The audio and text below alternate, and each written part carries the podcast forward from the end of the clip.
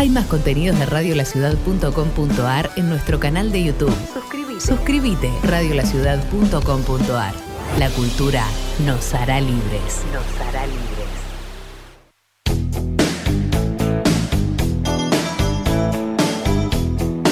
Nadie se habría tirado nunca por vos. No tendríamos un amor en Paraguay y estaríamos aún más lejos de la revolución. No sabríamos cómo decir que la sal no sala y el azúcar no endulza, y taza a taza igual nos hubiésemos muerto en alguna casa. Quién sabe, Alicia no habría engañado a los dinosaurios. Nos seguirían pegando todavía más abajo, habrían bombardeado Buenos Aires, y nos atendería el doctor cuando nosotros siempre quisimos ver al enfermero. No nos habríamos fumado tantas veces el programa de Susana y Palito no habría tenido su redención. Nadie le habría dicho boludo al boludo cuando todavía pensaban que era un genio. Diego hubiese estado más solo, el flaco habría sido menos bueno, Fito no se habría ido de casa a tocar rock and roll, nadie habría bulineado al carpo y Juanse no tendría sus mejores anécdotas. La negra Sosa hubiese abrazado menos, las madres de Plaza de Mayo habrían tenido un amigo menos. El piano y el bar, la cama y el living, el tren y el avión, apenas serían eso.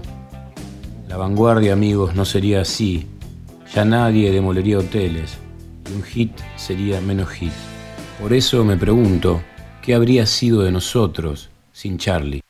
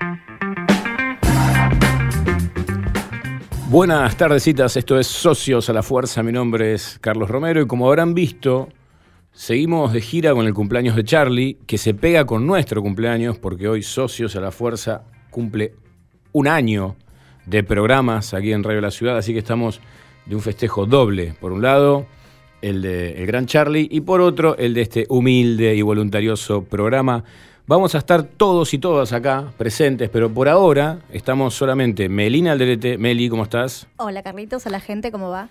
Aquí andamos. Quien les habla también está, por supuesto, y el Gonza, nuestro operador que también cumple un año en este programa. Estamos esperando que arriben desde el, extranjero prácticamente, ¿no? Este, Nahuel Paz y el doctor Rock, José Pepe Casco, que están ya llegando. En cualquier momento golpean la puerta y hay que dejarlos entrar. O no. Y otra, otra no, pero van a insistir, pues son gente así persistente.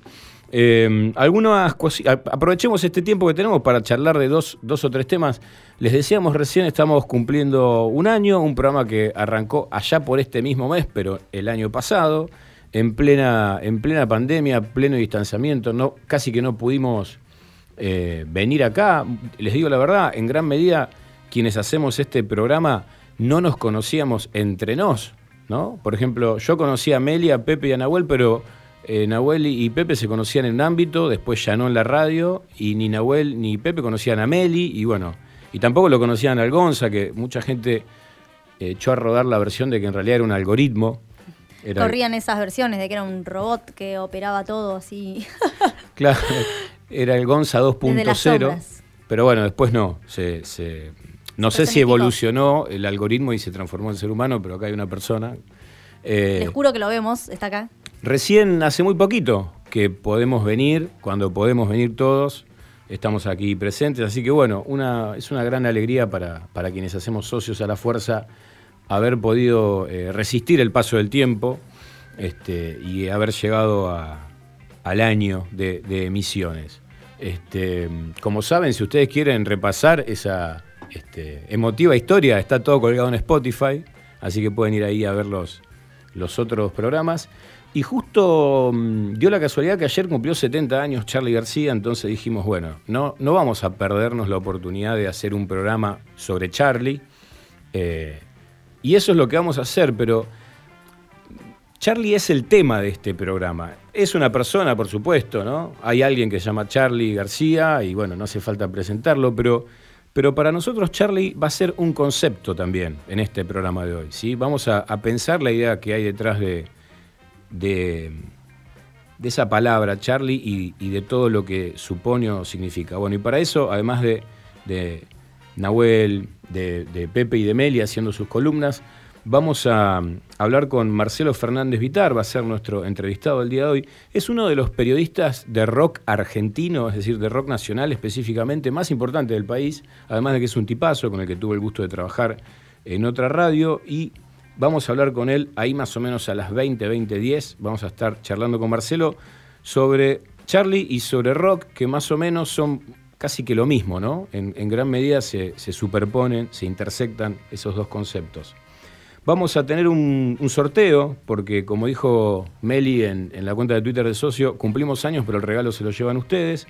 Lo que vamos a, a sortear es la novela Vengo a buscar las herramientas de Silvia Oppenheim, cortesía de nuestros amigos de Corregidor. Esta es una novela que está calentita, recién salida de la imprenta, así que ustedes ya saben, para poder participar está la cuenta de Twitter de la ciudad, arroba radio la ciudad, o de este programa, arroba guion bajo socios, y ahí este, con el hashtag sorteo socios etiquetan un amigo, una amiga, una amigue, y ya están participando. También nos pueden escribir al, WhatsApp de, de, este programa, que es el 1169265570, y ahí también dicen, che, quiero participar. Y también pueden hacer lo mismo, etiquetando a alguien en la cuenta de Instagram de socios, de, mm, sí, de socios, que es sociosalafuerza.ok. Por todas esas vías pueden participar por, por, el libro Vengo a buscar las herramientas de Silvia Hoppenheim. Les decía, la entrevista con, con Fernández Vitar, no se la pierdan, porque además tiene un montón de libros, Marcelo, que están buenísimos, así que escucharlo va a ser una manera también de entrar a su, a su obra. Eh, y bueno, toda la lista de Spotify del día de hoy está dedicada a Charlie, a distintos momentos de Charlie, a distintas bandas de Charlie. Y por supuesto es el día del Doctor Rock que va a estar como loco, me imagino que está llegando tarde de estar como loco. Pero bueno, hagamos lo siguiente, vayamos a escuchar unos temas de Charlie y después cuando volvemos seguro que ya está el plantel completo.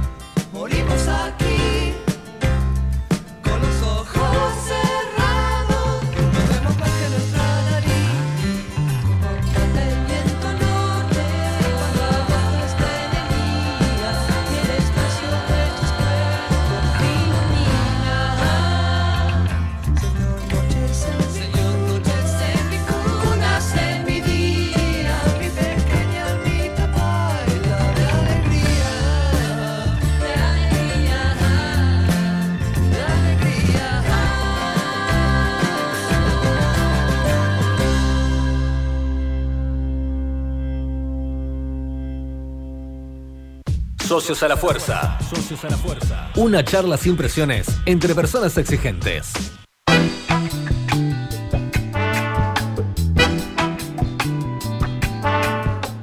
Bueno, como lo hemos prometido, ahora somos cinco en el lugar. Antes éramos tres y acaban de sumarse eh, Nahuel Paz. ¿Cómo estás, Nahuel? ¿Podés hablar? ¿Estás agitado todavía? No, no, estoy muy bien, gracias. Bien, bien. Saludos a todos.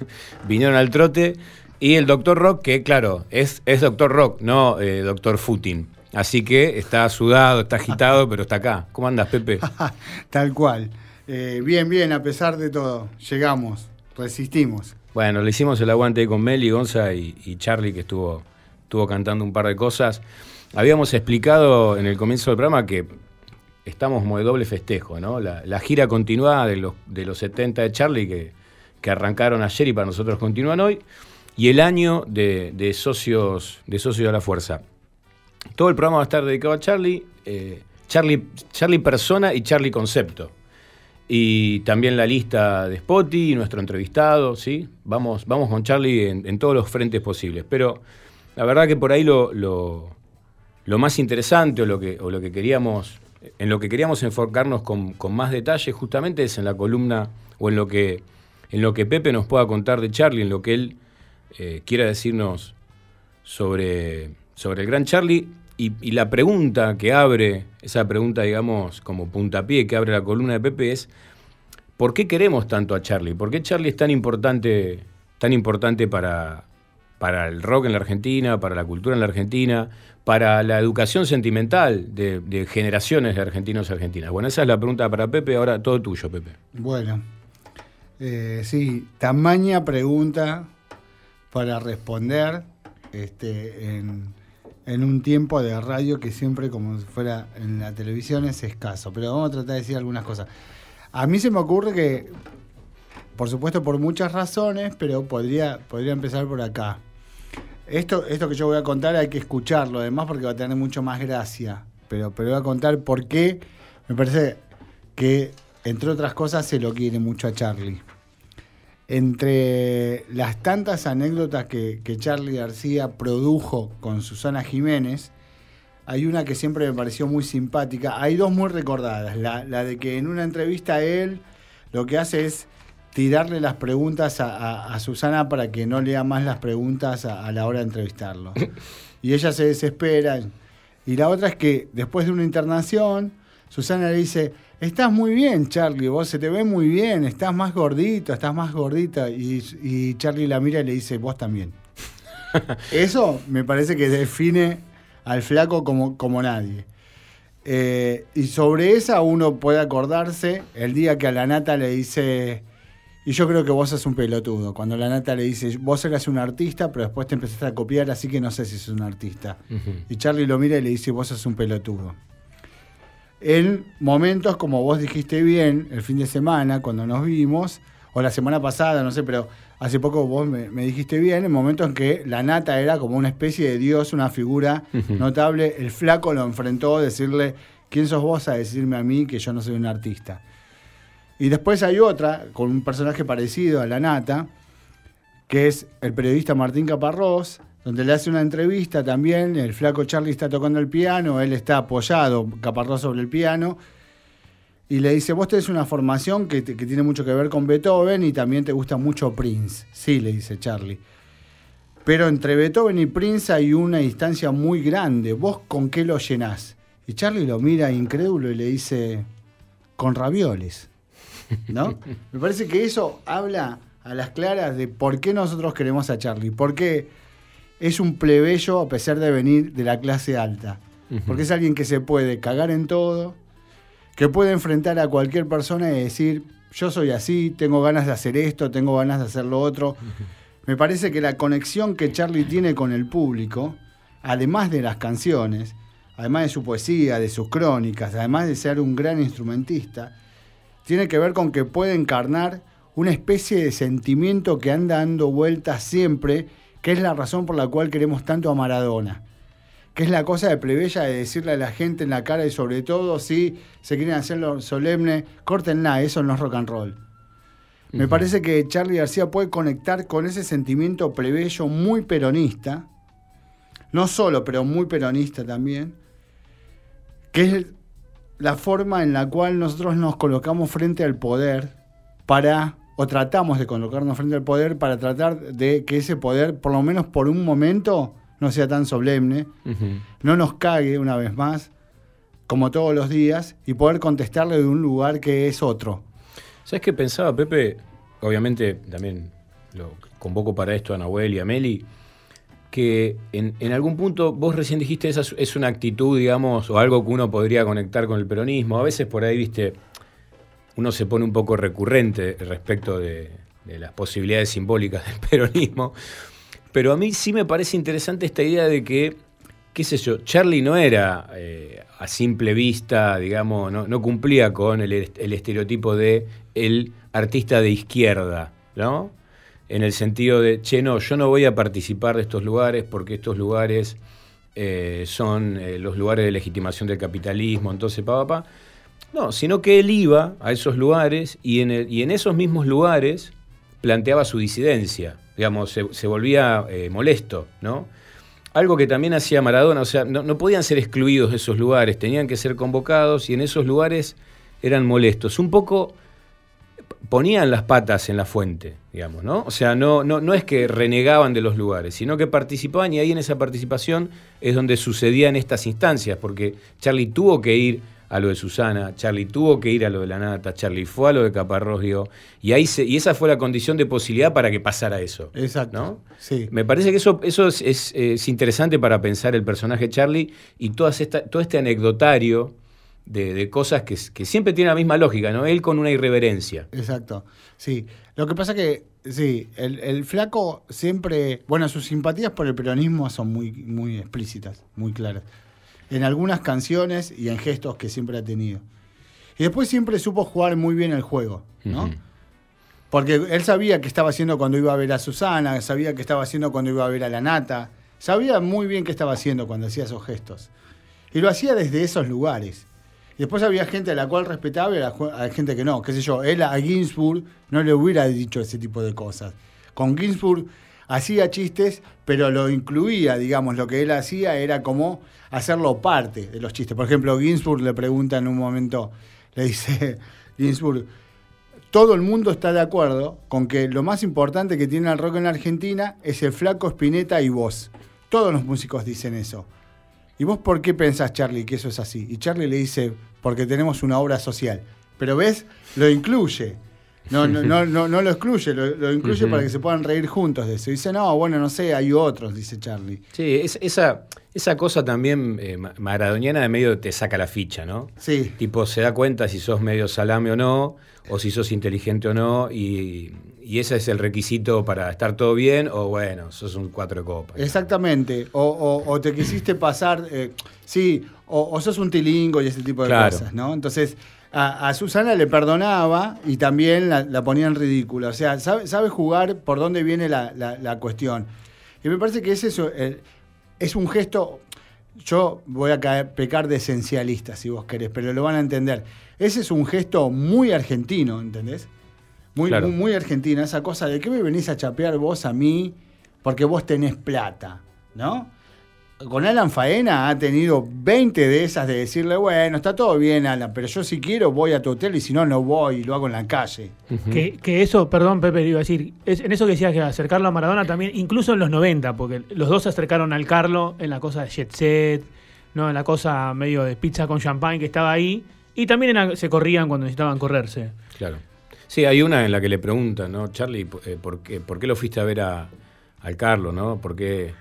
Y el, y el chabón dijo, bueno, qué sé yo, me invitó el presidente. Diciendo, que, eh, de nuevo, ¿no? Vuelvo a esta idea de, el chabón iba.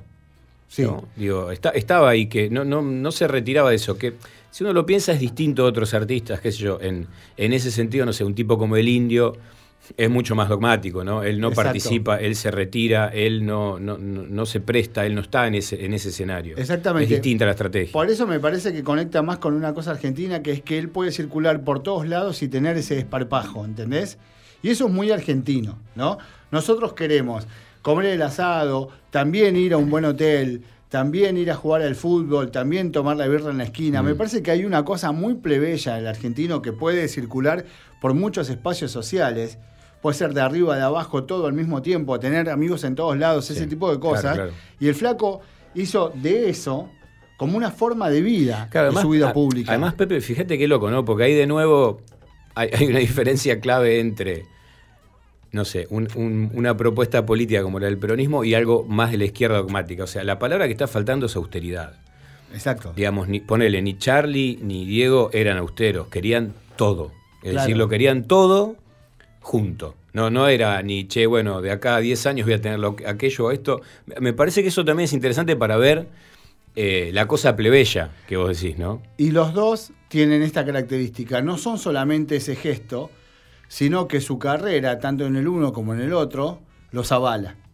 Claro, ¿Se sí, entiende? hay una carrera O de excelencia. ¿no? Claro, porque el flaco García hace eso, pero además después tiene piano bar, después tiene Eclis Modernos, después tiene Alicia en el País, Después tiene Sui Generis. Sí, después tiene hipercandombe, o sea, tiene esos Claro. temas, vos decís, ¿qué pasó? Después el flaco se toca el piano como los dioses, escribe como los dioses, canta más o menos, pero de todas maneras, a ver quién supera eso. Entonces, tiene con qué, o sea, se la banca. Y Maradona era igual. Entonces, a mí me parece que ahí hay un gran paralelo. Claro. En el sentido de que hay algo que es extra artístico, que tiene que ver cómo se colocan en la vida ellos. Ujú. Y me parece eso conecta con el público argentino, porque el público argentino valora mucho eso del flaco, ¿no? Por eso son fan, ¿no? Porque uno es fan de eso que lo representa. ¿Y qué es lo que te representa? Una mirada del mundo, una forma como de colocarte ahí en el mundo. Entonces, eh, porque si vos querés ponerlo a, a- a dialogar eso con el flaco Spinetta, el flaco Spinetta es mucho más exquisito. ¿no? Siempre se colocó en el lugar del poeta y entonces hay fan del flaco. Pero fíjate que el, fla- el- el fan del flaco está más parecido al. ¿Cómo se llama negro? El personaje de Capuzoto que, que hace del flaco Spinetta. Eh, se me fue ahora. Eh, Luis Almirante Brown. Luis Almirante Brown. Además ¿no? es genial, porque lo hace, eh, en, en lo que lo hace, lo hace perfecto. Claro, pero es más esa onda, ¿no? El anteojito, que se, entonces el flaco es más, lo voy a poner, voy a exagerar, es más universitario, vamos a decir, ¿no es cierto? Es como un poco más socialdemócrata el flaco, digamos, ¿no? ¿No? No, el flaco, sino lo que el flaco, digamos, genera. El lugar que ocupa, él es mucho más cuidadoso. Exacto. Y, ¿cómo te puedo decir? Eh, está mucho más volcado sobre, sobre la excelencia de su técnica, de su talento, de su poética. ¿no? Y, y la idea de la poesía, y entonces tenía siempre una reflexión, una reflexión acerca de lo que era la eternidad, o tenía esas reflexiones así porque un tipo que había estudiado filosofía, ¿no? Y entonces era mucho más, vamos a decir, entre comillas, refinado, porque Flaco Charlie también lo es, si no, sentarlo a tocar el piano y vas a ver si no. Sí, sí. Ahora, el gesto del flaco Spinetta es un, gesto adusto. El, el gesto del flaco Charlie es un gesto plebeyo. ¿no? Un tipo que viene de la clase alta, de caballito, que pierde mucho, pero que tiene un- una carrera asegurada como concertista de piano, pero que en el año 63 escucha a los Beatles y dice, esto es lo que yo quiero para mí, se libra de su familia, se larga una carrera este, sin red, como fue toda su vida, y que recién en el año 72, a, a través de Pierre Bayona y a través de Billy Bond, pueden causar en el, en el disco Vida de, Su- de Generis. Pero durante mucho tiempo, él y, y Nito son los únicos dos que quedan de una formación de ocho, porque la gente, los otros se dan cuenta de que no la pegan y dicen, yo me voy a mi casa, ¿viste? Yo me voy a hacer otra cosa. Y ellos, y dale con eso, y dale con eso, y que en un momento, bueno, aparecen ahí. Yo recomiendo mucho que vean la película Hasta que se ponga el sol, de Aníbal Lucet, donde es el debut de ellos en cancha de Argentinos Juniors. Y ahí se los ve a los dos flaquitos cantando. eh, Confesiones de invierno, ¿no? Hubo un tiempo que. Sí. Bueno. et- Entonces, ese es como el debut en público de los dos Yo, yo, digamos. y el comienzo. Pero él renuncia, perdón, y Sí. te dejo, él renuncia a un montón de situaciones cómodas que él tenía en su casa y que tiene que ver con condiciones económicas, porque se lanza a ser un tipo que reniega de su casa y que quiere hacer otra cosa con su Claro, vida. claro. A ser libre, dice él. Claro. Y eso me parece que, que define bien la carrera de García. Un tipo que siempre quiso hacer lo que a él se le cantó y a veces pagó un precio muy caro. Eso nosotros lo sabemos claramente. Y hoy el negro me decía eh, con mucha certeza, estamos festejando los 70 del flaco García porque tal vez no llegue a los 80 y porque sobrevivió. Y bueno, a veces se paga un precio muy caro también porque él quería ser el único, el número uno y el indiscutible y con tener el reconocimiento de los padres y del gran público a veces no le alcanzó. Y bueno, y eso a veces le trendió una trampa. Por suerte todavía igual lo tenemos. Sí, además pensaba, ¿no, Pepe? Que para ese objetivo, ser el, el número uno, tener el reconocimiento del público, de los pares, hay, hay distintos métodos o caminos eh, o estrategias, ¿no? Y me parece que la, la que eligió Charlie también era- fue un método, estrategia en la que él no renunció a tener un, te puedo decir, un placer en el, en el camino de eso, ¿no? Digo, todo, esta cosa del exceso, del demasiado ego, del Charlie desbordado, qué sé yo. Me parece que de nuevo no va por el lado de la austeridad, sino que el tipo también quiso vivir esa, esa experiencia y por eso creo que se valora tanto que haya, que haya llegado a estos 70 años, uno le dice llegar, Pero la verdad que vivió como cinco vidas. Es tipo Diego, ¿no? Digamos, vivió cinco, seis, cuántas vidas juntas, ¿no? Sí, y en ese camino, en esa vorágine, él inventa una cosa que no había acá, que él se da cuenta también después de eso, que es que inventa la idea de la estrella de rock and roll en Argentina, la estrella del rock. ¿no? Y la estrella del rock es eso, es todo eso. Claro, claro, claro. Che, yo sabes que estoy pensando, Pepe, mira, en todo este tiempo que hablamos, no hablamos casi que nada de la música de Charlie. Exacto. Así que a mí, pero no me parece que, haya estado mal, simplemente es un poco eh, ingenuo pensar que en, un- en una columna vamos, vamos a poder este, resolver el asunto. Yo diría que nos, nos guardásemos la música de Charlie con todas sus distintas etapas, sus distintas formaciones, sus distintas búsquedas, los artistas con los que él dialogó. A mí no se me escapa que él dialogó con Cobain en un momento, ¿no? Cuando parecía que generacionalmente estaban en extremos distintos. Eh, pero lo dejamos para otro programa eso. Digo, lo vamos a poder ir hablando ahora en lo que resta del programa y en la mesa y con, y con Marcelo Fernández Vitar también, digo, pero, pero guardémonos esa, esa cartita en, la manga. Vamos a escuchar justamente un poco más de un poco más de Charlie. Van a ver que todos los temas son hit, todos los temas se lo saben. Y además son 12 nomás, imagínense que, que hay como para, para llenar un año entero de programas. Pero bueno, escuchemos a Charlie.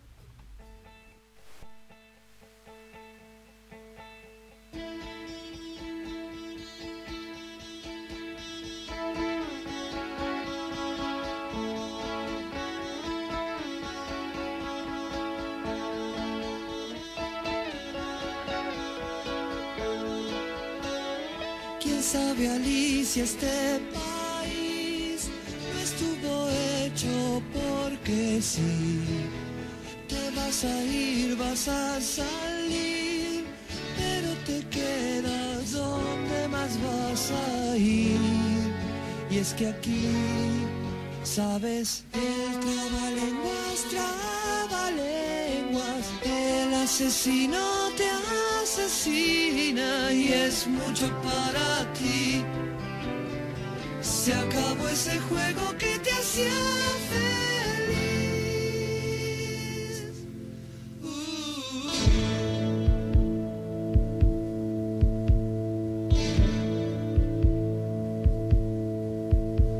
No cuentes lo que viste en los jardines, el sueño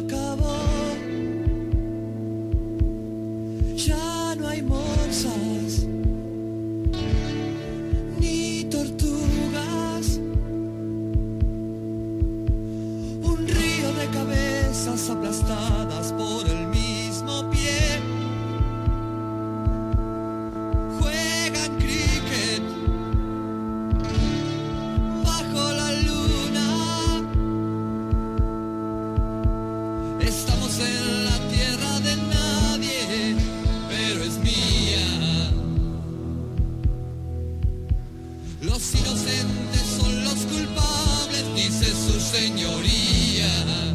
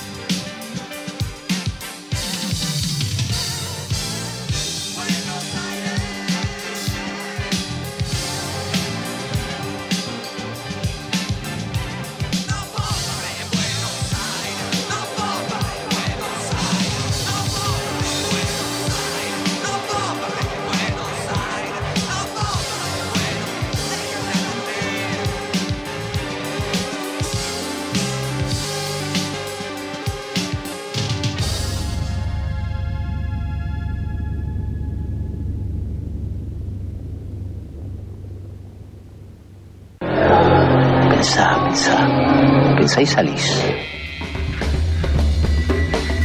Socios a la fuerza. Si escuchás, salís.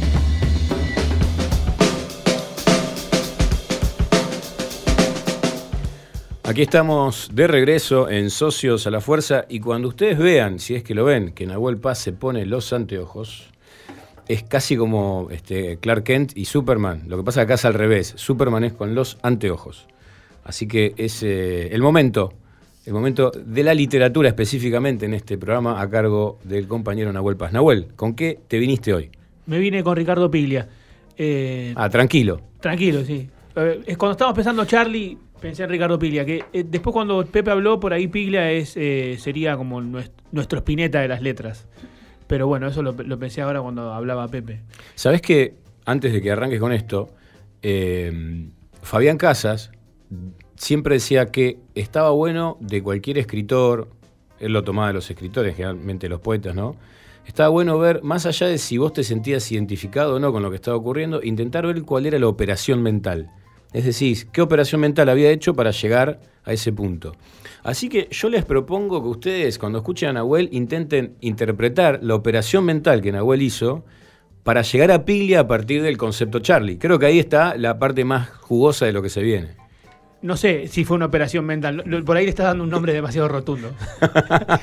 en, en mí fue me- menos así. Digamos que eh, cuando uno piensa a Charlie, eh, ayudado por las famosas reuniones de producción, eh, una de las cosas que se me planteó es, bueno, dos cosas, dos, dos, dos partes de, de- de Piglia. Uno es Respiración Artificial, que es una novela de 1980, que según buena parte de la crítica, y yo en una, una buena parte también concuerdo, es una de las no- mejores novelas para describir qué pasó en la dictadura en Argentina, la dictadura militar.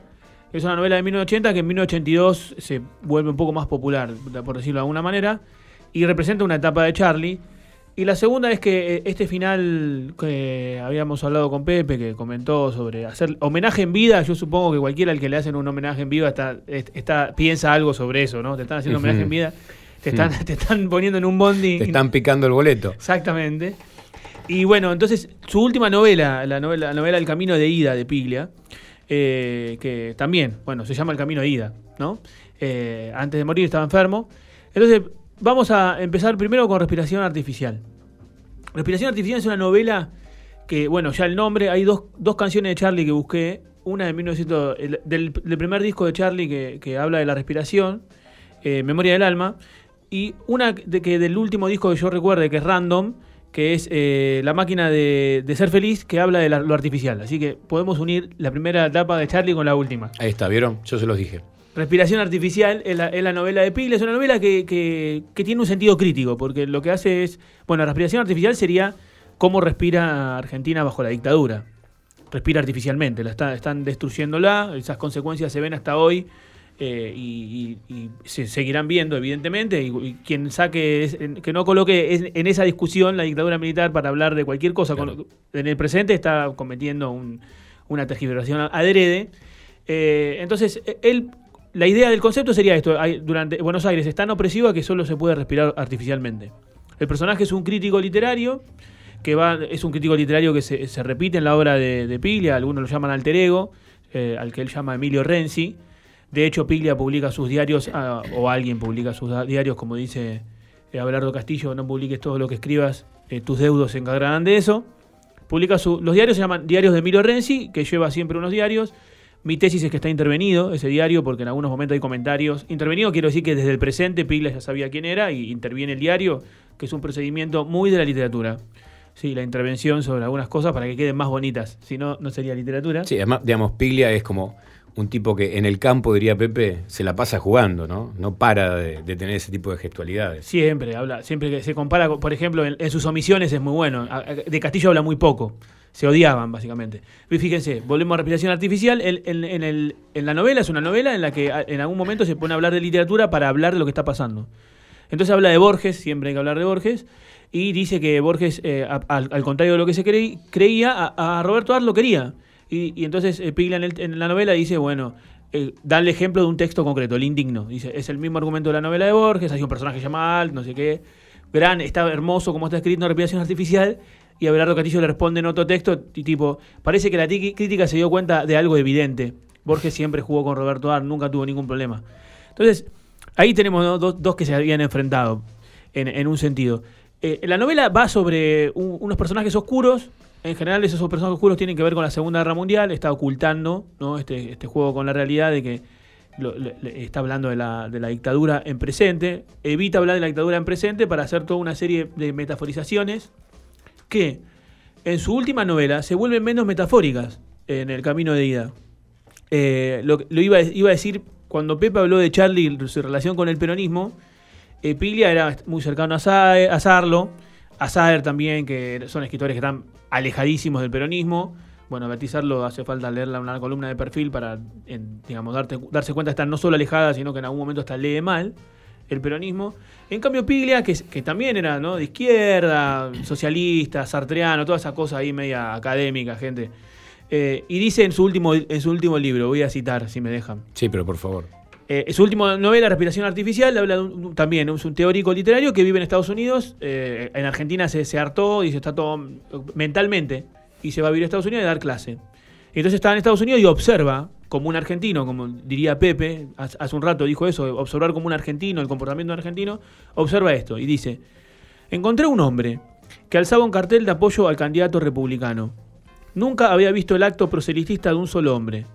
Todo se individu- individualiza aquí.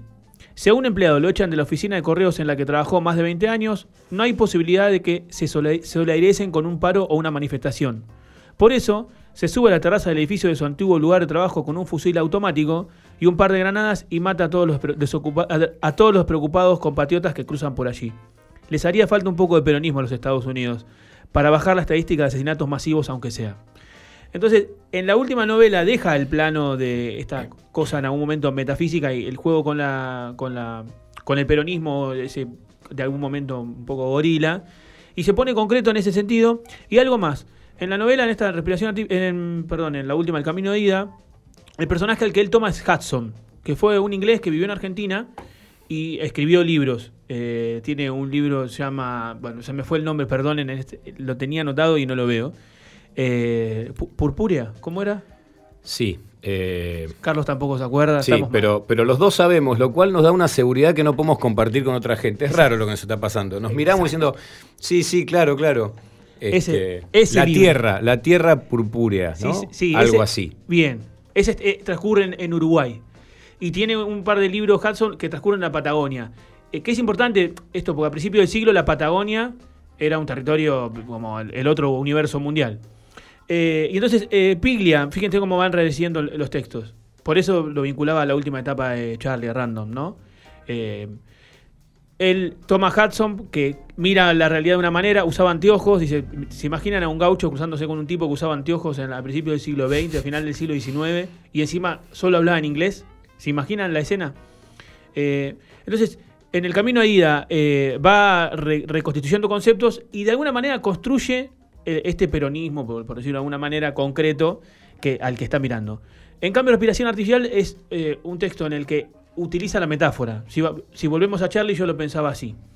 Charlie utilizó la metáfora, en un momento dijimos, en los 90 fue medio carlista, como eran casi todos, ¿no? Y luego se volvió más plebeyo, como dijo Charlie. Siempre lo fue, ¿no? Eh, como dijo Pepe, pero siempre lo fue. Entonces, la relación que yo había pensado eh, entre Piglia y, y Charlie era esta. Pero cuando Pepe habló pensé que Piglia sería un- alguien más espinetiano en lo concreto. Así que habría que ver, por ahí no hay un parangón en la literatura. Claro, hay, para hacer- hay- hay que ver cómo, la- cómo se traduce en la literatura. Por ahí es un personaje que abarca dos. Eh, pero está bueno esto. es- y también en, en- en el plano del paso del tiempo, ¿no? Eh, la, la obra de Charlie Pepe, cuando Charlie es Charlie, ¿cuántos años acapara, más o menos? Y uno puede poner ahí. Veníamos hablando con, con- con el negro sobre eso y los críticos eh, un poco eh, dicen esto que te voy a decir.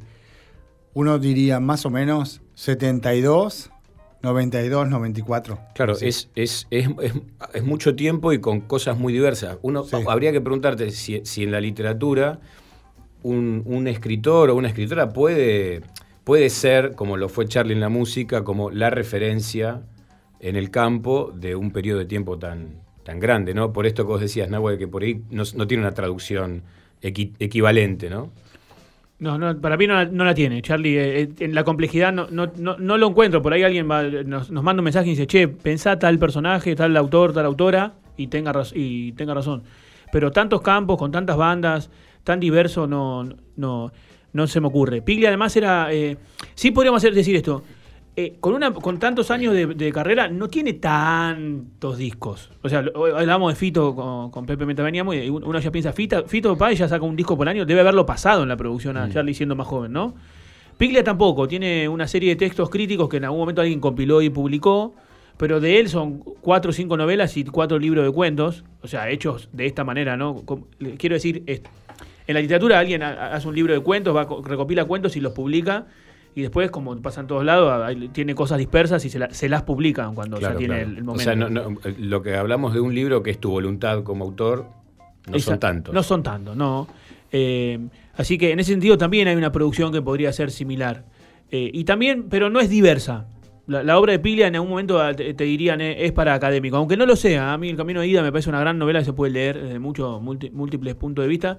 Y lo mismo con Respiración Artificial, que es una grandísima novela que explica muy bien el, el- el momento, metiéndose con esta cu- cuestión de, para hablar de- del, del problema, voy a hablar de un personaje oscuro, un filósofo de la Segunda Guerra Mundial. Eh, no voy a hablar de, la- de lo que está pasando, la, desap- desaparición de gente. Para eso había textos también que circulaban, incluso el, el propio Asís, ¿no? Flores robadas en los jardines de Quilmes, este, habla de- de- en términos concretos.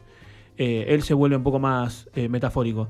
Eh, Charlie también, pero bueno, yo creo, habr- habría que ver los dinosaurios en su momento, ¿no? Porque eh, no sé cómo se le escapó a la censura bien o cómo, cómo, cómo apareció el tema, eh, pe- pero digo, los dinosaurios uno lo escucha y te, te están diciendo... Lo que pasa es que los dinosaurios sí está censurado, negro. Porque ahí con los dinosaurios una cosa que por ahí no sabe, cortito porque no, porque tenemos que, que ir, ¿no?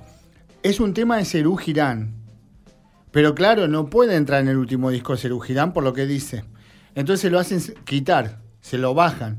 Y ahí el flaco lo guarda. Y hace una movida muy, eh, muy bien. Si vos te fijas, aparecen clips modernos. Y ese no es un disco que dialoga tanto con los dinosaurios, sino más bien dialoga con el anterior. Nosotros escuchamos Los Bombardé en Buenos Aires, con Yendo de la Cama al Living. ¿Qué hace el flaco? Cuando sale Yendo de la Cama, todavía estamos en el 82. Entonces, tratando de sortear la censura, lo guarda y lo mete después en el 83. Por eso es que pasa, porque en realidad ya venía teniendo problemas. Tiene una lista como León, con muchos otros, muy larga. Pero es un, di- un- un- una canción del 79 al 80 esa. Pepe, y para completar la deriva, eh, Alicia sí. Alicia sí. Lo que pasa es que Alicia, como él dice, bueno, eh, el rey de España, la verdad que la dictadura tenía una manga de, de- de- de- lo voy a decir así, mal, ¿no? Una manga de lumpenes que, que a- había dos o tres, eh, digamos, todos estos tipos que, que auspiciaron descensores, y realmente lo único que tenían era como la pulsión de muerte de, Claro. de censurar. Sí, uno, uno puede censurar lo que entiende. Claro. Y, y me pareció, a mí siempre me, me pareció muy piola con, con Alicia, lo que hace Charlie, es que toma un texto que en sí mismo ya era metafórico y, y- y le vuelve a dar un, un nuevo sentido metafórico. O sea, es como hay una operación doble que me parecía, nada, genial, y hacer de eso música y rock, digamos, todo, todo eso junto. Fíjate que en, a en esos- eso es respiración artificial. En lo que acaba de decir Carlos, encontró ahí una clave. Respiración artificial se mueve así. En, en ese sentido. O sea, está siempre hablando, dialogando con un texto literario, pero en realidad está dando una vuelta. Cuando habla de Borges y Roberto Dal, está dando una vuelta para decir, bueno, esto es lo que está pasando acá, en este momento, en este lugar. Claro. El, claro. el denuncismo. El, el, el cuento en indigno es, es un cuento de denuncia. Alguien denuncia a otro. Entonces, ¿de qué está hablando? De la gente que denunciaba. Gente que denunciaba a los vecinos porque les resultaban raros. Entonces, ahí hay una vuelta de tuerca. No lo había pensado. Bueno, nos quedamos así dan- dando vueltas de tuerca. Vamos a dar una vuelta más en la lista que armó Pepe para hoy. Va, la armamos un poco entre todos, pero Pepe le hizo la curaduría de Charlie. Escuchemos un poco más al flaco y volvemos.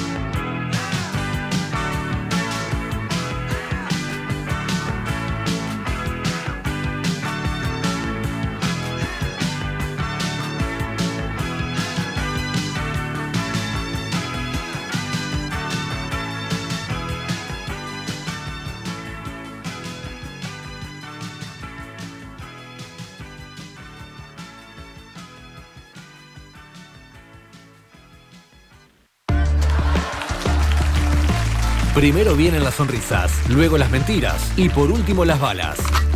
Socios a la fuerza, porque plata no hay.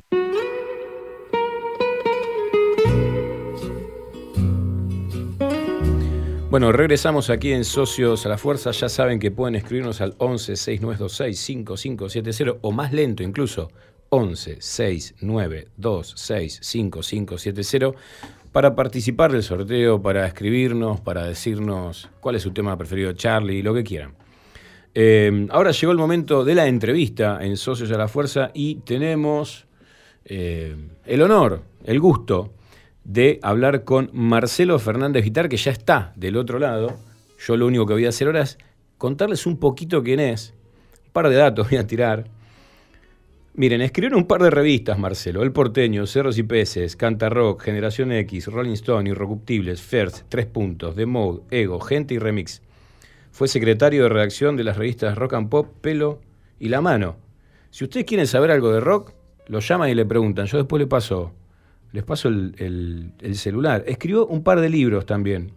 50 años de rock en la Argentina, Soda Stereo, La biografía total y La vida secreta del rock argentino. Son todos librazos que pueden conseguir. Ahora le vamos a preguntar a Marcelo cómo pueden hacer para conseguirlos. Ya no lo demoro más y lo saludo. Marcelo, ¿cómo estás? ¿Qué haces? ¿Qué tal? ¿Cómo va? Saludos a todos. Bien, che, gracias. Hacía muchísimo que no hablaba con Marcelo. Con él compartimos un programa de radio en la Rock and Pop los sábados por la madrugada prácticamente. Una cosa, creo que estábamos salvando al mundo poniéndose granito de arena, Marcelo. Sí, ¿qué, qué arrancaba? ¿6 de la mañana? Terminaba a las 9, me acuerdo. Sí, el tema es cómo arrancábamos nosotros, ¿no? Para, A para las arrancar a 6 de la mañana. Pero bueno, che, yo, yo sé que vos venís hablando, me imagino, en estos días un montón sobre Charlie. Eh, te, habrán, te habrán convocado. ¿Vos le hiciste, cuántas entrevistas le hiciste a Charlie? Pues yo leí varias entrevistas tuyas a Charlie, Marcelo. Uy, nu- nunca armé el inventario, pero en la época que, que empezaron a aparecer muchas revistas eh, de rock a principios de los 80 y luego muchos suplementos jóvenes o secciones de espectáculos con temáticas más jóvenes en los diarios, realmente era entrevistarlo, no sé, tres veces al año, digamos, cuando estaba por grabar un disco, cuando lo editaba, cuando lo estaba por presentar en vivo, como eran justo revistas especializadas o secciones especializadas, había muy poco lugar donde difundirlo, así que los músicos realmente se prendían y se- les encantaba hablar para la revista de Rock and Pop o La Pelo o Revista La Mano en los 2000. Claro. Y, y con Charlie fue, fue así, fue una, una, una relación eh, de entrevistas periódicas donde, digamos, sería pretencioso decir que somos amigos, pero pero realmente hay una relación muy muy muy buena de, respeto y complicidad. En estos días que tanto estuviste hablando, hablando de Charlie, ¿no? que me imagino que habrás dicho un montón de cosas que vos ya sabías, otras que por ahí, eh, en el devenir de las preguntas, fuiste pensando, ¿no? Viste que algunas cosas surgen en el momento mismo en que uno las está armando. Eh, ¿qué, qué, qué- qué imagen te fuiste construyendo de los 70 de Charlie, digamos? ¿no? Si vos tuvieras que, que hacer como una especie de, de resumen de todo esto que, que es Charlie hasta el día de hoy, ¿cómo, cómo lo dirías? ¿En qué, ¿En qué punto harías foco? Es, es muy muy difícil para mí ser intentar ser objetivo con Charlie porque fue mi, mi puerta de ingreso a- al rock argentino, donde terminé tirándome de cabeza en la pileta y después teniendo eh, esa pretensión absurda de escribir un libro de historia del rock a los 23 años. Pero Charlie, a partir del segundo disco de Cerú Girán, que me habían prestado un cassette cuando tenía 15 años, con la gracia de las capitales, lo escuché 104 veces por día durante meses y después empecé ya a ahorrar para comprar discos, para ir a recitales y, y después aparecieron los reportajes. Estaba en una revista de colegio, busqué su número en la guía telefónica, lo llamé y lo entrevisté con un amigo, con Eduardo Berti y después ya, estando en revistas así como esponsoreado por el nombre de la revista diciendo llamo de parte de la revista tal y así que es complicado definir a Charlie, pero realmente es indudable que es uno de los héroes fundamentales de la historia del rock en Argentina, y no solo por ser pionero, porque él estuvo como en la segunda ola de generación de músicos, los que arrancaron sacando discos a principios del 70, eh, de la década del 70, sino porque siempre siguió en actividad. Eso es lo, lo, lo, lo más difícil, ¿no? Eso siempre se habla de... Es difícil llegar, pero es más difícil mantenerse. Bueno. Charlie se mantuvo en la cima desde el primer disco de Sui Generis hasta Random, que salió hace, hace tres años. Realmente es, es increíble la, la, la obra que tiene, la- las canciones fundamentales y una cosa que también, eh, redondeo para no hacerte larga la respuesta, pero una cosa increíble que tiene Charlie, que tiene muy, muy pocos artistas, es que una generación tras otra va naciendo y se van convirtiendo en fans. Porque Claro. hoy tenés fans que tienen 60, 70 años, porque tendrían 20 cuando él grabó con Sui Generis, tienen hijos y tienen nietos, y, y a los tres les gusta Charlie García, Mm. aunque cada uno tiene un disco favorito. Eso es ot- otra cosa increíble, que Claro. quizás para vos eh, el disco principal es tal y uno que no te gusta tanto es otro. Y para Claro. otra persona es exactamente al revés. Claro, claro. Marcelo, eh, te habla José Casco. Te quería hacer una pregunta yo también. ¿Cómo estás? Hola, José. ¿A partir de qué momento se te ocurre, eh, empezaste a pensar que Charlie, que, que dijiste, este tipo es un indiscutido, digamos? O sea, ¿en qué momento te quedó como súper claro que tenía la estatura como de indiscutido, de la misma manera que la, que la tenía el flaco Spinetta, que era un poco más grande, porque sí, efectivamente, es de la primer camada, esto que vos decías recién. ¿Cuál es el momento en que vos te das cuenta de que el flaco García es como, bueno, es el número uno igual que el otro? Y viste que te dije que no era muy muy objetiva mi respuesta, porque tendría que responder desde el minuto 4 del primer cassette que escuché, más o menos, cuando terminó la primera canción. Pero mm, m- más allá de la broma, me parece que, que en ese momento que empecé a escucharlo, que era el segundo disco de Cirujirán, ya tenía una obra atrás, que era Sui Generis, que era La máquina de hacer pájaros, y, y de alguna forma a lo mejor todavía estaba por venir. Eh, me parece que ya desde esa primera escuchada lo que, lo que a mí me, volvió loco y me, atrapó y me apasionó fue, fue esa cualidad de Charlie que la, la, la percibí como todo fan la primera vez que lo escuché, que es la capacidad por poner en palabras cosas que uno tiene en la cabeza. Eso es ni más ni menos que sintonizar el inconsciente colectivo. El tipo estaba hablando de los problemas que tenían los adolescentes, los jóvenes, lo que, los problemas de la dictadura, los problemas de, con las relaciones interpersonales, la- las dudas y inseguridades de cada uno. De todo, todo ah, habló Charlie y habla. Y, y eso me parece que es lo que lo convierte en, en único o en todo caso a la par de, de otros con esa cualidad, ¿no? Claro. Y, y vos dijiste bien que, que te cuesta mucho como tomar distancia. Y es difícil ese ejercicio para vos. Pero aún así, este, te voy a hacer una pregunta que tiene que ver con tratar de tomar distancia. Eh, ¿Por qué pensás eh, qué cualidades tiene para que se haya podido mantener? Vos dijiste bien, bueno, Random salió hace tres años, se mantuvo siempre. Pasan las generaciones y él tiene. En un mundo tan dinámico como es el rock en la Argentina, por otro lado. ¿Qué te parece que tiene para poder seguir estando ahí? Y ahí volvemos a, la piedra fundamental de, todos estos artistas con esa cualidad única. Y, en mi caso pondría en el mismo nivel a, no sé, a los Beatles o a Soda Stereo, eh, a los Redonditos. Me parece que, que eso que tiene Charlie es, eh, son las canciones. El- no puedes tener todo lo demás que hablamos de todas las cualidades y virtudes de él sin tener las canciones que son increíbles, porque podría ser una persona con un discurso increíble que te justifica y explica todo lo que graba, pero si la canción no te gusta, no sirve de nada toda la teoría que hay atrás. Y, Charlie, como todos estos artistas, primero y principal, hace canciones increíbles. Claro. Vos, vos recién decías, Marcelo, algo que a mí me parece, lo hablamos varias veces con Pepe también, que me parece que es un rasgo muy identitario de, de la música en Argentina en general y del rock en, en particular también, que es esta idea de las letras, ¿no? Es decir, la idea de que el, músico eh, popular, pero también, digamos, respetado por sus pares, no solo tiene que ser virtuoso en términos de composición, de ejecución de un instrumento, sino que tiene que ser alguien que escriba buenas letras, tiene que ser un buen letrista, digamos, ¿no? ¿Vos coincidís con esto? Ese es un rasgo, digo, obviamente lo tiene Charlie, y uno podría decir, bueno, si lo tiene Charlie, tiene que ser algo propio de la escena. ¿Coincidís con esto? Sí, sí, me parece que una de las claves de, la vigencia y la continuidad que tiene toda la historia del rock en Argentina, que ya, tiene más de 50 años, va rumbo a los 55, me parece que es esa capacidad de poner en letras lo que está dando vueltas, lo, lo, lo que le pasa primero y principal al compositor, lo que, lo que pasa por su cabeza, pero que es muy similar a lo que pasa por, por sus pares o por, por otra, otra gente. Y, y eso es muy increíble porque como empezó todo ahí a mediados y fines de los años 60, en todo el mundo estaba la locura por los Beatles y la nueva música rock que se estaba armando.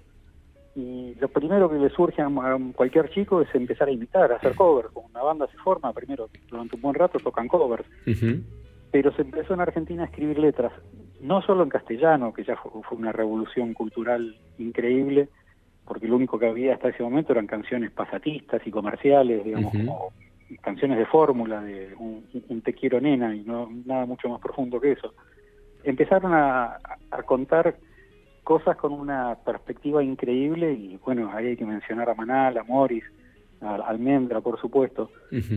Charlie ya estaba haciendo canciones en esa época, en el 68, 69, él ya tenía su generis, pero era un grupo under que no le había pegado todavía. O sea, él aparece en esa segunda ola, en esa renovación de, de- se- del 70, 75, con una serie de bandas nuevas. Pero realmente Charlie es contemporáneo a, esa primera camada, solo que arrancó un poquito después. Ujú. Marcelo, y, vos recién decías, bueno, hacer canciones, ¿no? Conectar con, con el momento de una generación, un momento social, que en general en nuestro país esos momentos siempre son complejos, ¿no? Eh, o sea, hay cosas con las que conectar. Yo te quería preguntar de- desde tu mirada, y sabiendo que uno también, viste, está atado a una generación y, y un poco tiene ahí su, su corazoncito, pero ¿vos, ¿vos crees que hay algún tipo de, de relevo de generación que viene a tomar o a continuar una posta en este momento? O, o como pasa con los padres fundadores, cuando esos padres fundadores y madres fundadoras se están retirando, hay un momento de desconcierto, de vacío, o, o de que la posta no está siendo muy tomada. ¿Vos cómo lo ves a esto? No, yo creo que, que también otra característica del rock en Argentina es esa renovación constante, esa aposta, donde se mantiene la vigencia de algunos, como Charlie, que, que siguen vivos y siguen creando canciones nuevas, otros quedan como clásicos, o sea, hay bandas de los 60, 70 y 80 que tal vez siguen tocando, o la mayoría de sus miembros siguen tocando, y, y son vigentes, pero con la mirada al pasado, sin hacer canciones nuevas o sin que la gente se enganche con las canciones nuevas. Creo que el- siempre hubo una aposta, digamos, la aparición de Sui Generis mismo fue una, una rareza para el rock que era tan tan blusero y tan tan duro, y aparece un grupito folk haciendo canciones adolescentes que, que hasta el día de hoy se tocan en cualquier fogón. Eso ya fue un primer recambio. Después en los 80, por supuesto, que viene ese recambio con, con el punk, con la new wave, con el pop, todo todo lo que ocurrió ahí. A fines de los 80 hasta aparece eh, el, el post-punk, te aparece el ska, aparece el reggae, y, así siempre, ¿no? Digamos, en los 90 con los, los sónicos. El, el rock argentino hasta el día de hoy tiene esa, eh, esa capacidad de seguir formando bandas y a lo sumo cambia la dificultad. Antes la dificultad era llegar a grabar un disco o, o llegar a tener difusión radial. Ahora el problema, como hay tantas, tantas bandas, es cómo destacarse, cómo hacer que, que uno descubra que una banda de, de Ituzaingó puede pegarla en otro barrio donde todavía no los conocen, pero pero termina sucediendo y justo Ituzaingó ni hablar que es muy pródigo en, en generar artistas nuevos, ¿no? Che, ¿y, y en qué, aprovechándote que estás acá y que tenés una escucha, digamos, 360, eh, ¿en qué, qué bandas estás viendo vos como bandas o artistas eh, como, como los que están haciendo esa transición o tomando, o tomando la posta? Hay, hay, hay de todo. Y pensá que en general cuando uno empieza ya a ver que una banda está establecida y que tiene fuerza para, para marcar un camino nuevo, ya esa banda anda por su segundo disco, con lo cual Claro. ya hay otra escena que está que está emergiendo por abajo. Creo que en, en- en los festivales cuando se están buscando artistas nuevos se ve una grilla de nombres que uno no conoce y realmente hay muchísimos buenos, digamos, acá en, en Capital está el Festival Emergente que se hizo hace poquito y que está hace como 15 años dando vueltas y, y allá también sé que tienen sus, sus festivales de- tanto de cine como de música, siempre hay artistas nuevos teniendo buena, buena exposición en el oeste. Eh, así, los números consagrados que aparecieron hace menos de dos o tres años, digamos, por un lado voz de toda esa escena gigantesca que hay de, de- de música urbana eh, en las fronteras con, con- con el trap y el hip hop y, y el rock. En, en el pop están creo, bandas los chinos que ya están llenando Gran Rex, digamos, son bandas que, que uno las menciona como, como nuevas y, y si ellos lo escuchan les debe dar un poquito de, vergüenza porque hace Claro. mucho que la están peleando. Pero pero realmente el- la escena es gigantesca, los cantautores, las cantautoras y una cantidad de artistas femeninas que salen con muchísima fuerza. Bueno, ni hablar lo que pasó en los Gardel hace un par de años, ¿no? Cuando, cuando aparece Marina Bertoldi, cuando aparece toda esta nueva camada, que uno los ve como artistas nuevos y ya tienen un reconocimiento masivo y, y confirma eso, que, que así como el- al comienzo el rock eran muy poquitas las bandas, ahora son miles y miles y, y siempre hay un, un- una, una cantidad importante que, que sobresale. Capaz que antes era más fácil responder la pregunta porque eran tres o cuatro. digamos. Si decís, bueno, Claro. ¿cuáles son los más importantes de tal década? Decís, bueno, Papo, Spinetta, Charlie y Tito Nevia, qué sé yo. Pero ahora me parece que hay como 10 o 20 artistas importantes nuevos en cada género, con lo cual Claro. hay 20 en el reggae y 20 en el, en el, en el punk y así, y así todo, ¿no? Y se renueva y se renueva y, y mantiene, eso sí, yo veo que mantiene la misma pasión, eh, el amateurismo en el buen sentido y, y la frescura. Claro, que claro. no sé si ocurre en otros países más, eh, con- más industrializados.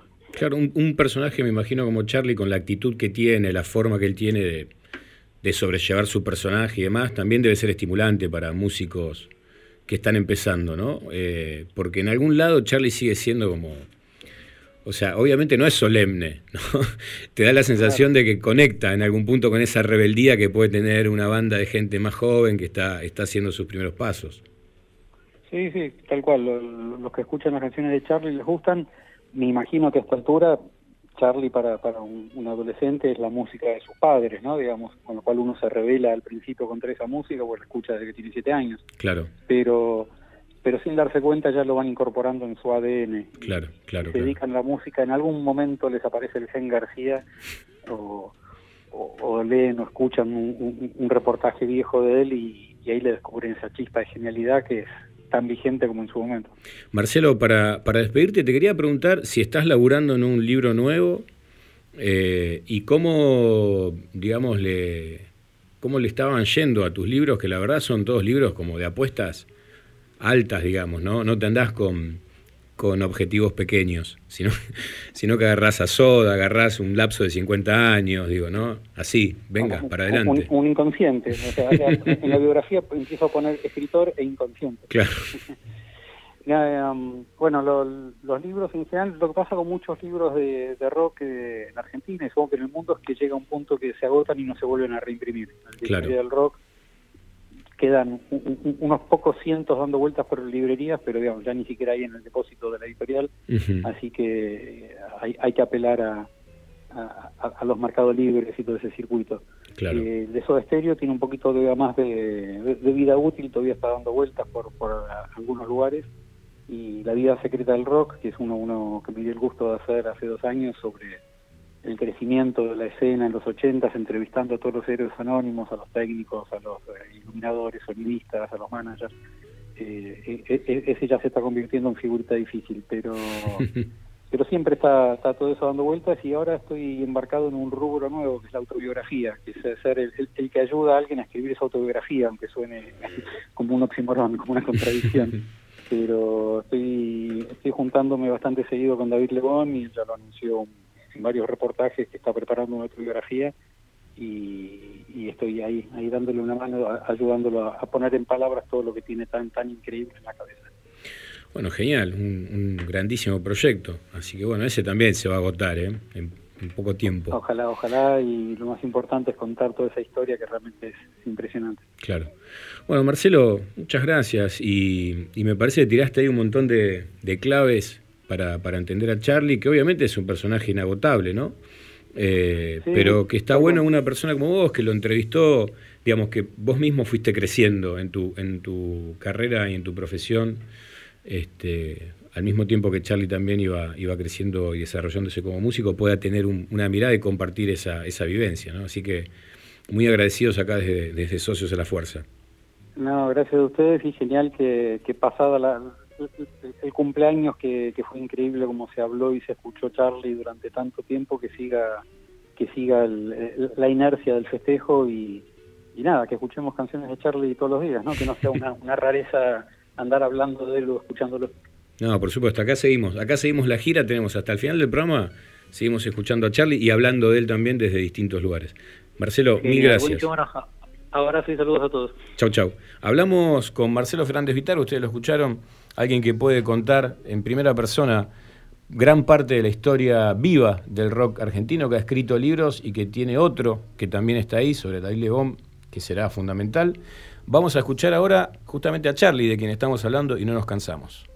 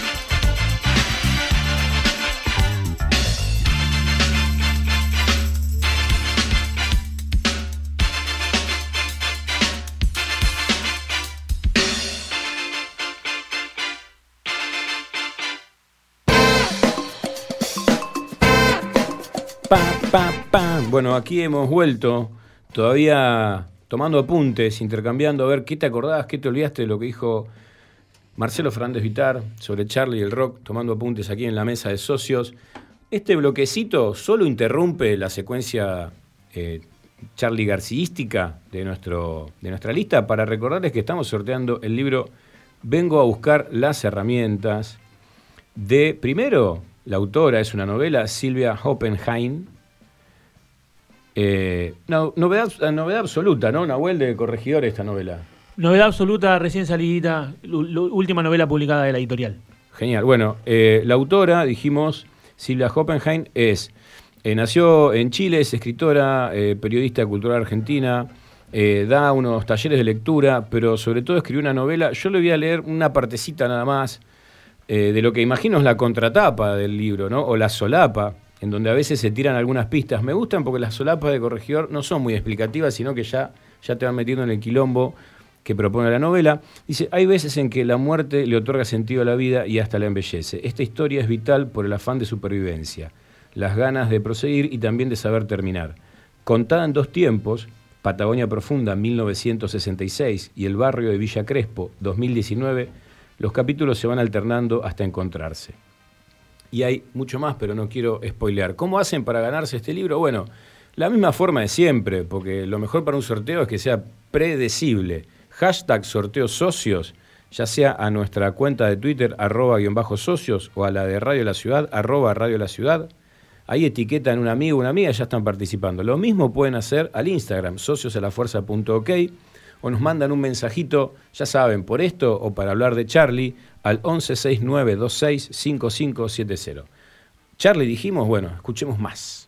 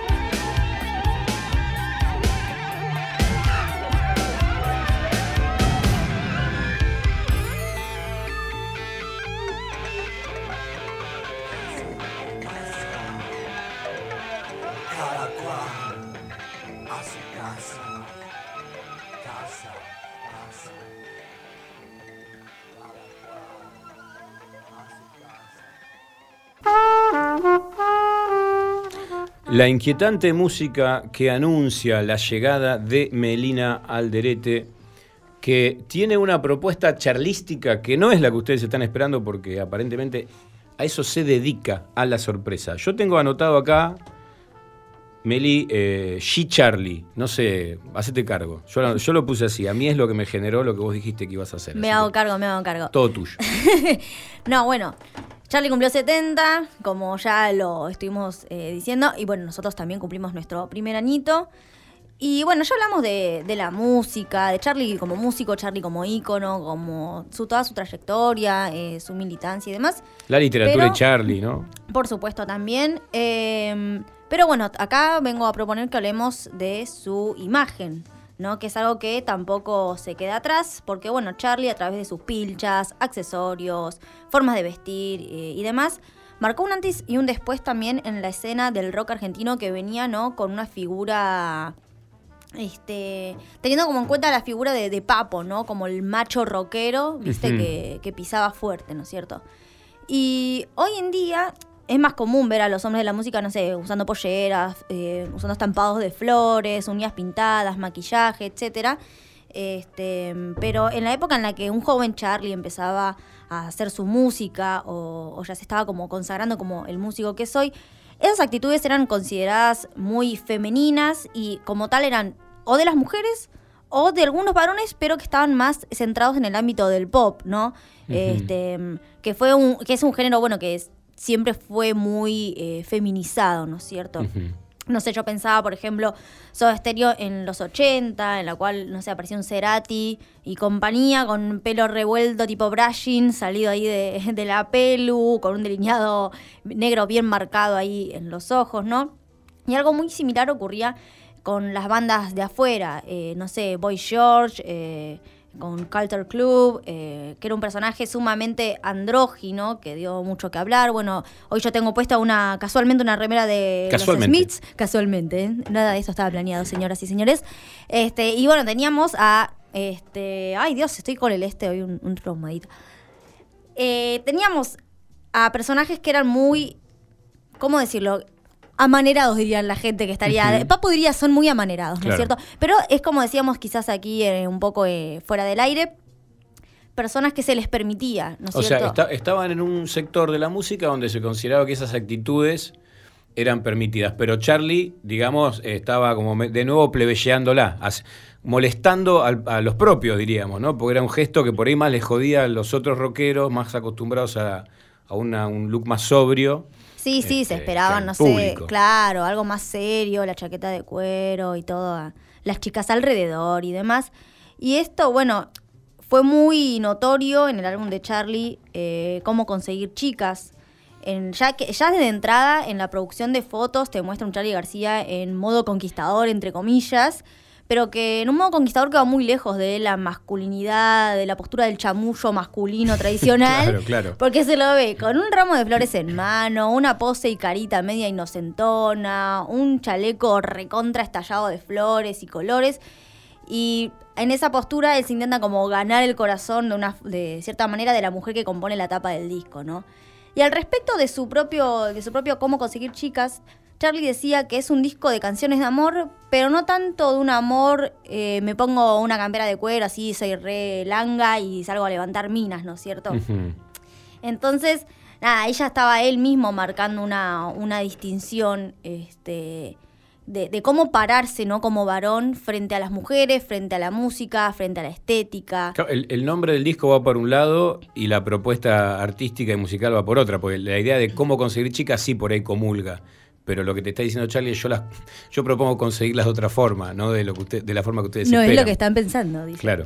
Bueno, y en el video también, eh, por ejemplo, no sé, Influencia del 2002, eh, también fue un, un video y una canción, por supuesto, pero al video me remito porque estamos hablando de, de la imagen, de la estética de Charlie.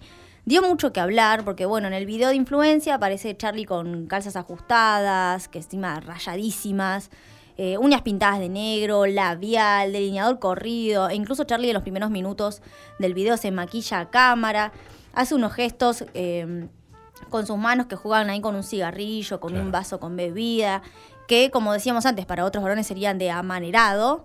Este, y fue un video muy controversial porque fue catalogado como muy colorido y snob, ¿no? Por la estética que tenía Charlie, porque también tenía, además de esta calza rayada que menciono, unos zapatos súper de charol y un tapado rojo que parece así como de terciopelo, todo muy diva. Este, que no era lo que esperaban, de nuevo, ellos quizás esperaban, ellos me refiero a, a los demás músicos de la escena, ¿no? Eh, y también los críticos, ¿no? Porque se ponen ahí bien mano dura con estas cuestiones. Y esperaban, no sé, minas alrededor, un Charlie ahí con camperita de cuero, semidesnudo. En un momento él juega cámara ahí como medio, me desnudo, pero no me desnudo. Es, es re loco esto que decís, Meli, porque es verdad, claro, uno tiene tan incorporada la propuesta estética de Charlie que la naturaliza, pero en realidad no tiene nada de natural, porque no es eso lo que se espera de, de un rockero que se, se formó en esa época del rock, ¿no? Ahora por ahí eso está un poco más movido, pero est- esta cosa ya física de Charlie, de la cosa espigada, alargada, y al mismo tiempo medio andrógino por estas características que vos decís, ¿no? En donde hay, hay rasgos que son más propios de lo, de lo que se asigna como femenino, eh, y uno lo tiene súper incorporado y lo da como, bueno, ese es Charlie, pero es cierto que no es previsible, ¿no? No, además es esto, de nuevo, en una escena eh, del rock en la que los varones predominan y predominan de una manera muy, muy tajante y muy, eh, ¿cómo decirlo?, más hegemónica en el sentido de la masculinidad tradicional, ¿no es cierto? Hoy, como decimos, no sé, Harry Styles aparece en portada, otro género, por supuesto, pero aparece en portada con, una, con un tutú de bailarina, uñas, uñas pintadas, o va a una gala así de, de premiación con un vestido. Y, a ver, sigue habiendo por eh, ciertas resistencias, ciertos comentarios como, "Mm, ¿qué onda este? Pero están mucho más aceptados, eh, más visibilizados y no estamos eh, más acostumbrados y acostumbradas a ese tipo de cosas. Claro. Pero en la época de, que creo yo que, que es la época de Charlie, y encima en ese momento del rock eh, de varones, era como, no creo que creo que mm, más de uno habrá fruncido el ceño como diciendo, ¿qué está pasando con este tipo, no? Claro. Era complicado eso para Charlie, porque yo un poco decía eso hace un rato. Ahora, en, el cumpleaños del fin de semana, Claudio Gavis le mandó un, un mensaje. Felicitaciones, Charlie, los 70, te mando un beso, qué sé yo. Pero Claudio Gavis, el guitarrista de Manal. Y el bajista de Manal, Alejandro Medina, subió a tocar. Pero hay que pensar que en el 72, cuando él apareció, además de, de- de ser los blanditos, porque era la cosa acústica, qué sé yo, con Nito Mestre, eran los putos directamente, ¿no? Así sin tapujos. Había como las dos, la banda del Carpo, de Papo, y Billy Bonnie la pesada, y eso era el rock, y luego estaban los blanditos y los putos. Sí, además Charlie tocando el piano, ¿no? Un, Claro. instrume- un instrumento que no es tan rabioso, digamos, como la guitarra, la, Muy el bajo y la batería, claro. Los blanditos y los putos con pelo largo, hippies y todo eso. Bueno, hay, hay un tema de Billy Bonnie y la pesada que justamente se mete con eso.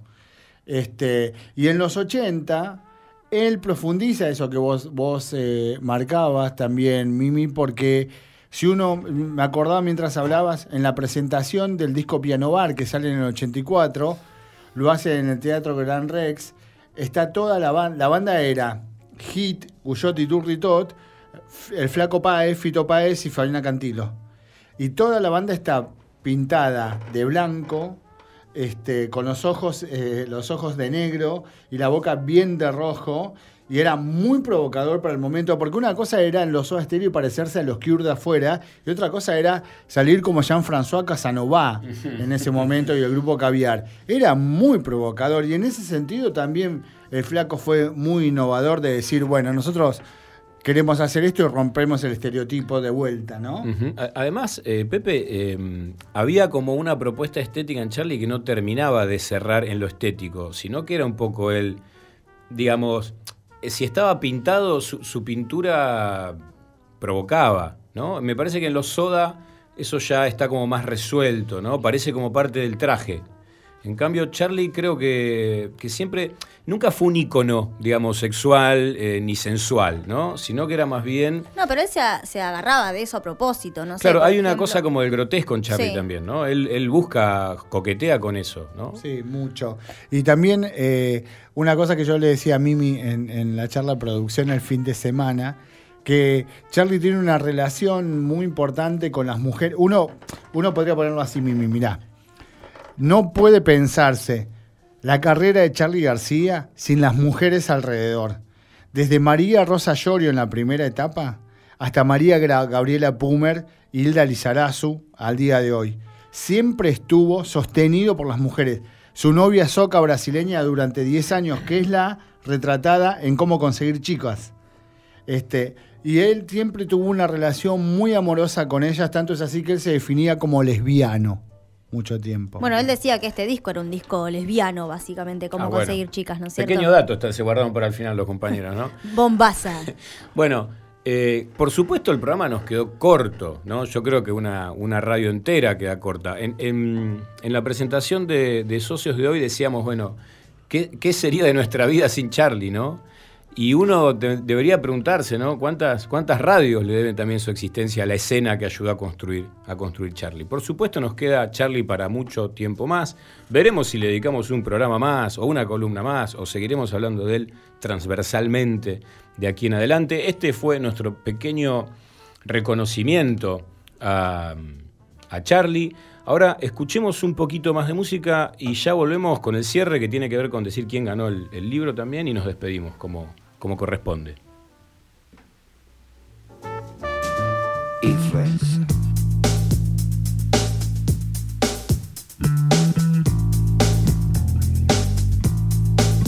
Puedo ver y decir, puedo ver y decir y sentir, algo ha cambiado.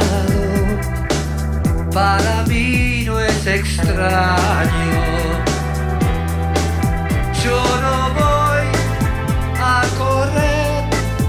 Yo no voy a correr ni a escapar de mi destino. Yo no pienso en peligro. Si fue hecho para mí, lo tengo que saber. Pero es muy difícil ver. Algo controla mi ser.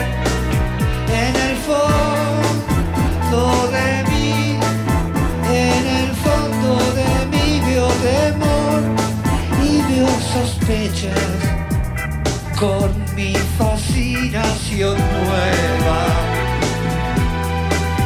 Yo no sé bien qué yo no sé bien qué es, vos dirás, son intuiciones, verdaderas alertas. Debo confiar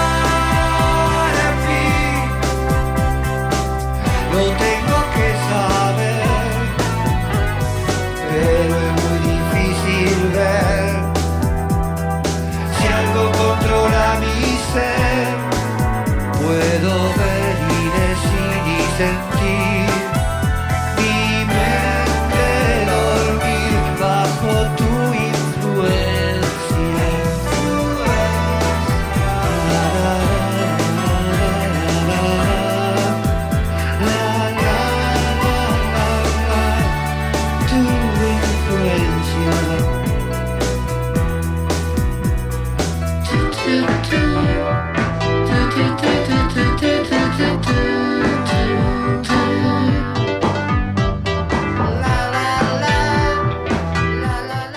Bueno, no se enojen, no se enojen, que ya sigue, ya sigue Charlie cantando. Solo interrumpo para decirles que el sorteo del día de la fecha, gracias a los amigos y amigas de Corregidor que nos legaron, vengo a buscar las herramientas de Silvia Hoppenheim.